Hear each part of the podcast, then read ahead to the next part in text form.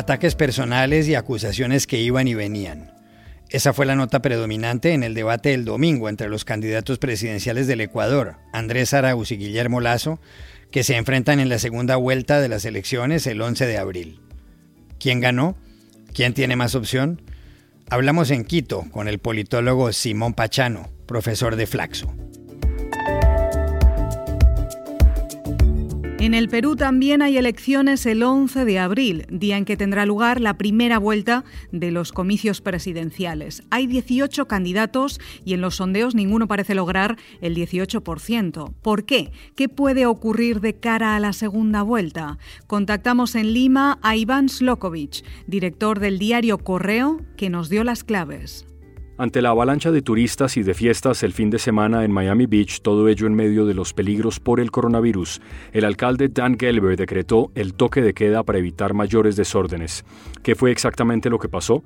Llamamos a Miami a Eliangélica González, periodista de Univisión, que estuvo ahí. Hola, bienvenidos a El Washington Post. Soy Juan Carlos Iragorri, desde Madrid. Soy Dori Toribio, desde Washington, D.C. Soy Jorge Espinosa, desde Bogotá. Es martes 23 de marzo y esto es todo lo que usted debería saber hoy.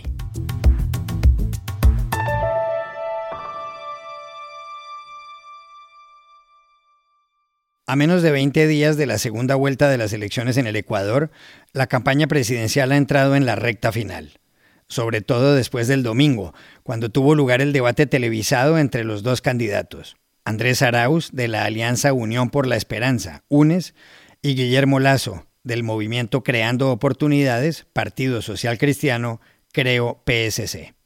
Arauz, de 36 años, economista de la Universidad de Michigan, fue ministro de Conocimiento y Talento Humano del presidente Rafael Correa, que gobernó de 2007 a 2017 y que está condenado por un caso de sobornos. Lasso, de 65 años, fue presidente del Banco de Guayaquil y estuvo al frente de las operaciones de la multinacional Coca-Cola en el Ecuador.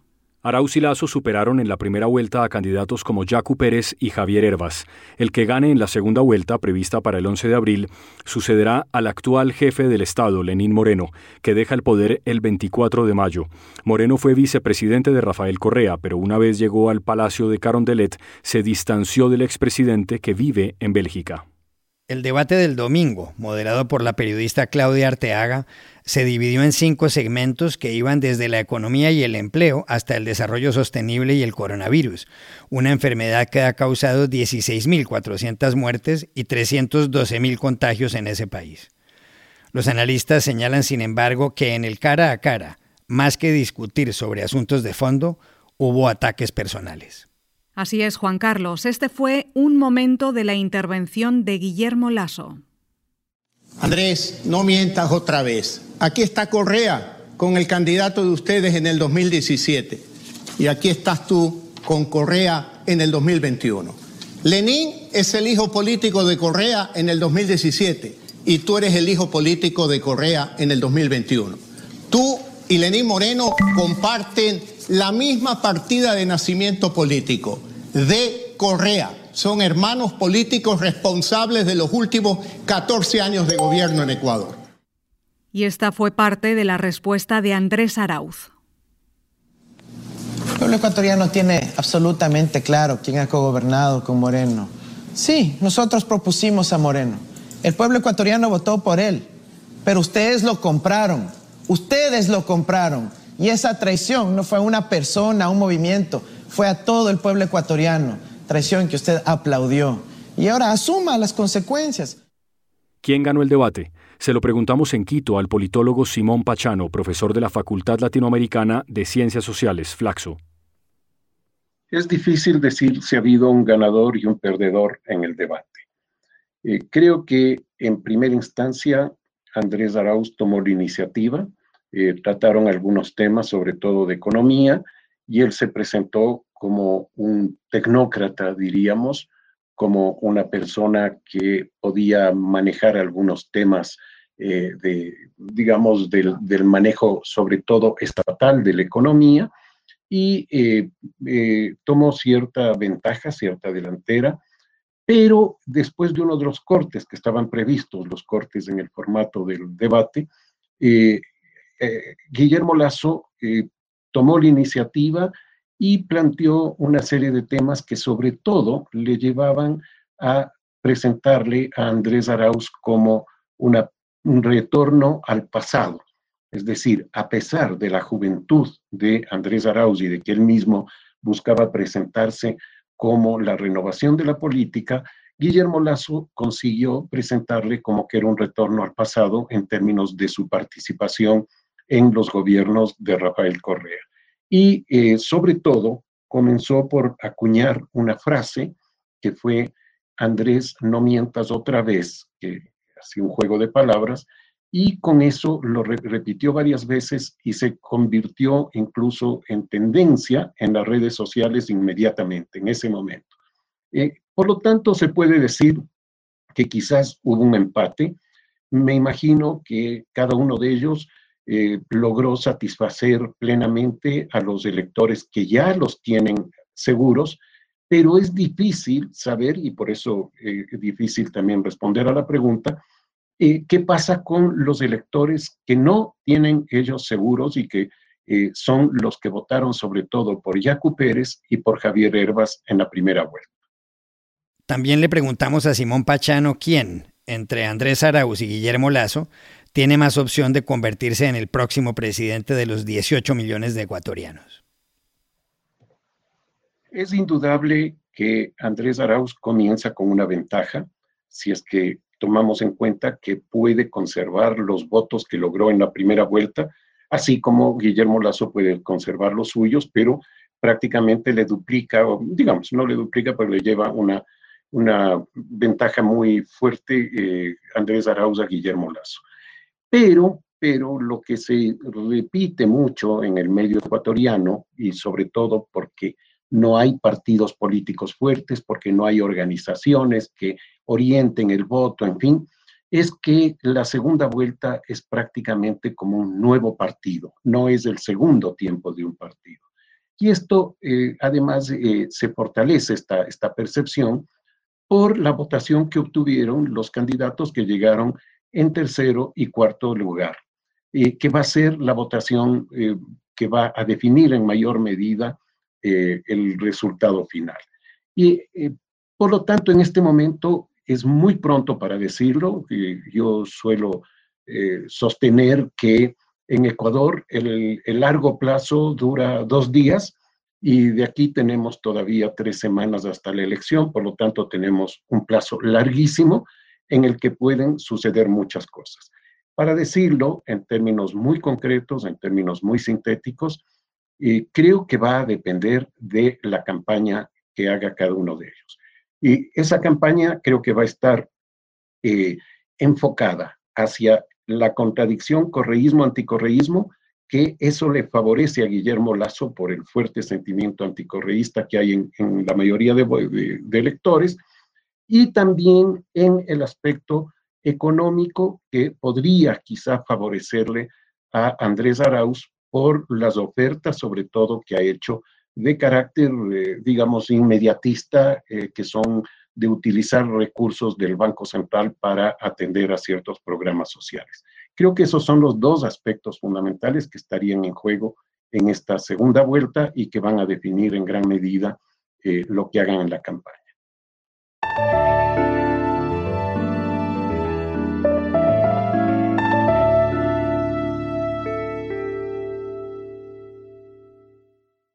Cada vez están más cerca las elecciones presidenciales en el Perú.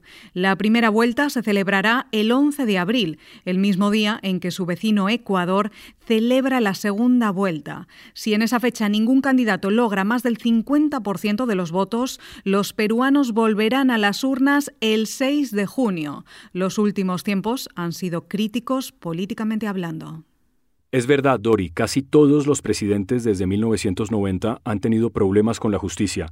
Alberto Fujimori, Alan García, que se suicidó en abril de 2019, Ollanta Humala y Pedro Pablo Kuczynski. Martín Vizcarra, que reemplazó al último, fue destituido en noviembre. Lo sucedió fugazmente Manuel Merino. El presidente desde hace cuatro meses es Francisco Sagasti. Lo que predomina en el panorama político con respecto a las elecciones de este 11 de abril es la gran dispersión del voto, un fenómeno que se acentúa dado el elevado número de candidatos, 18. A la cabeza de las encuestas figuran Johnny Lescano de Acción Popular, George Forsyth de Victoria Nacional, Rafael López Aliaga de Renovación Popular, Keiko Fujimori de Fuerza Popular y Verónica Mendoza de Juntos por el Perú. ¿Qué explica que ninguno de estos candidatos supere el 18% del apoyo ciudadano y que los votantes estén tan divididos? Para saberlo llamamos en Lima a Iván Slokovic, director del diario Correo. A tres semanas de las elecciones generales en el Perú, ningún candidato logra atraer la confianza y la aceptación de los electores peruanos. Un tercio de ellos aún no decide su voto. Y creo que las razones principales son dos. Una es que en los últimos años los seis últimos presidentes han tenido y tienen serios problemas con la justicia por actos de corrupción. Uno está preso, uno optó por suicidarse antes de su detención preliminar y los demás están bajo investigación. El último caso, el más escandaloso, es el, del expresidente Martín Vizcarra, quien parecía ser el llamado a marcar un antes y un después. Sin embargo, hemos sabido que durante su gestión como, como gobernador de la región Lambayeque también ha cometido actos de corrupción que están muy bien documentados y que por poco se ha salvado de ir a una prisión preventiva hace pocos días. La otra razón es que estamos aún en medio de una gran pandemia, de una situación dramática para el Perú. La gente se sigue muriendo, tenemos 50.000 muertos oficialmente, pero sabemos que son muchos más, y una economía colapsada, millones de puestos de trabajo perdidos. Entonces la gente está aún viendo cómo sobrevive en el día a día viendo cómo afronta esta situación antes que en definir su voto, el cual tendría que ser definido también, y hay que decirlo, entre candidatos que no colman sus expectativas para un momento tan dramático como el que atravesamos en este momento. Le preguntamos igualmente a Iván Slokovic si en caso de que ningún candidato gane en la primera vuelta, cosa que parecen anticipar los sondeos, ¿qué puede pasar en la segunda? Así es, si alguna certeza tenemos los peruanos respecto a las próximas elecciones generales, es que habrá una segunda vuelta, la dispersión del voto es bastante marcada, ninguno logra atraer mayoritariamente la aceptación de los peruanos. El primer puesto en las encuestas es Johnny Lescano, Acción Popular, quien tiene 16%, 17% de aceptación, algo que en otros comicios hubiera tenido quien ocupaba el tercero o cuarto lugar. Lo sigue George Forsyth, un candidato, un ex arquero de Alianza Lima, un candidato de centro derecha, podríamos calificarlo así. Eh, luego viene Rafael López Aliaga, un candidato que en su momento se denominó o se autodenominó el Bolsonaro peruano. Es un candidato sí de extrema derecha. Luego viene Keiko Fujimori, hija del expresidente. Es una candidata de derecha. Ella promueve el capitalismo popular, así llamado. Y luego está también en quinto lugar la opción propiamente izquierda con Verónica Mendoza, una izquierda tradicional, una izquierda con vínculos con el chavismo, con Correa en su momento en Ecuador, con Morales en Bolivia. Eh, es una izquierda que parece que no ha evolucionado mucho, que se ha quedado en el tiempo. Entonces, eh, el voto está bastante disperso. Lo que sí parece claro es que el escano pasaría la segunda vuelta acompañado de algunos de los cuatro que vienen detrás.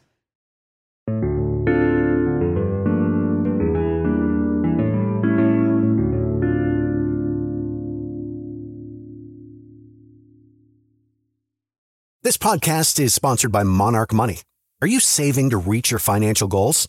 Reaching those goals isn't just about getting more money, but by managing what you have. And the best way to manage your money? Monarch Money.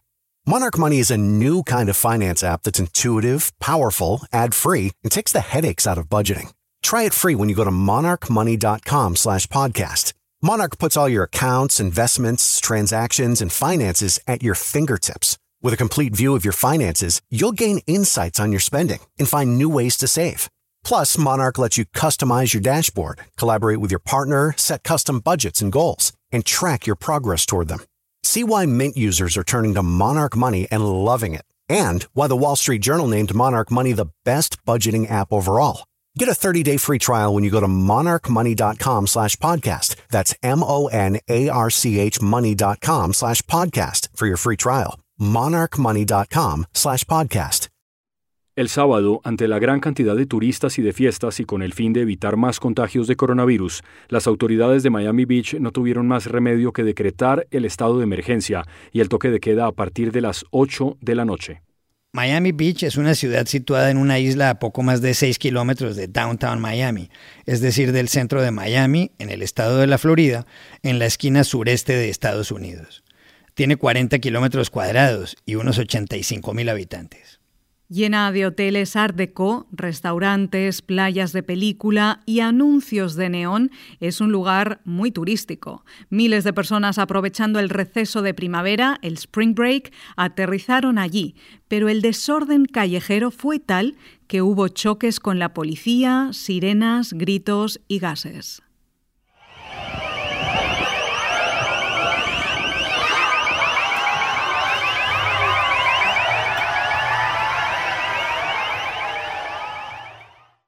Tras dictar las medidas restrictivas, el alcalde Dan Gelber se pronunció, dijo que se mantendrá el orden y envió un mensaje a eventuales turistas que no acaten las restricciones.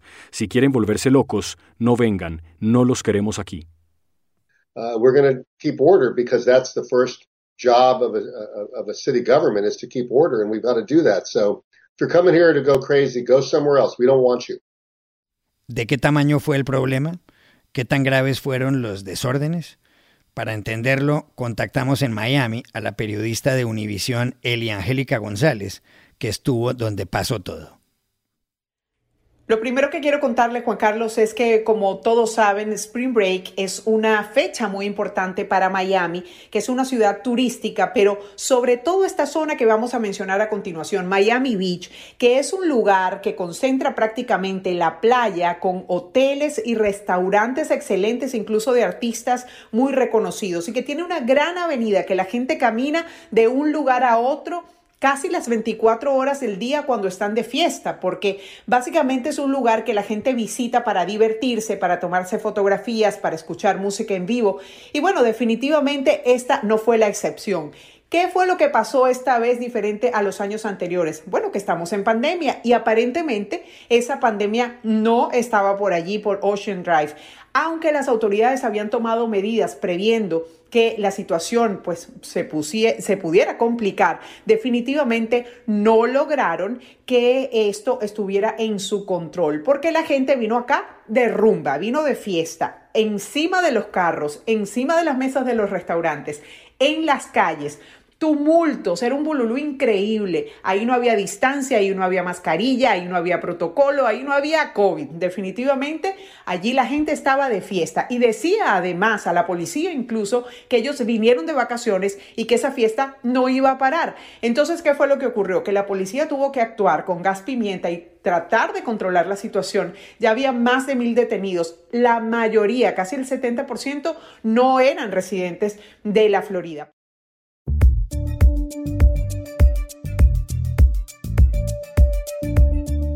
Y estas son otras cosas que usted también debería saber hoy. Diez personas murieron ayer en Boulder, en el estado de Colorado, por los disparos de un hombre en un King Supers, una cadena de supermercados con gran presencia en esa zona de Estados Unidos.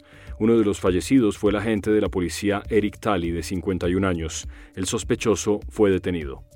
La vacuna de la Universidad de Oxford y la farmacéutica AstraZeneca contra el coronavirus tiene una efectividad del 79%, según un ensayo clínico en Estados Unidos, Chile y el Perú que se conoció ayer. La prueba incluyó a 32.449 adultos en todos los grupos de edad, casi todos en Estados Unidos, y no presentó problemas con trombos. En las últimas semanas la vacuna ha estado rodeada de polémica por una treintena de casos de trombosis en Europa, pero la Agencia Europea del Medicamento dijo el jueves que su aplicación es segura y efectiva.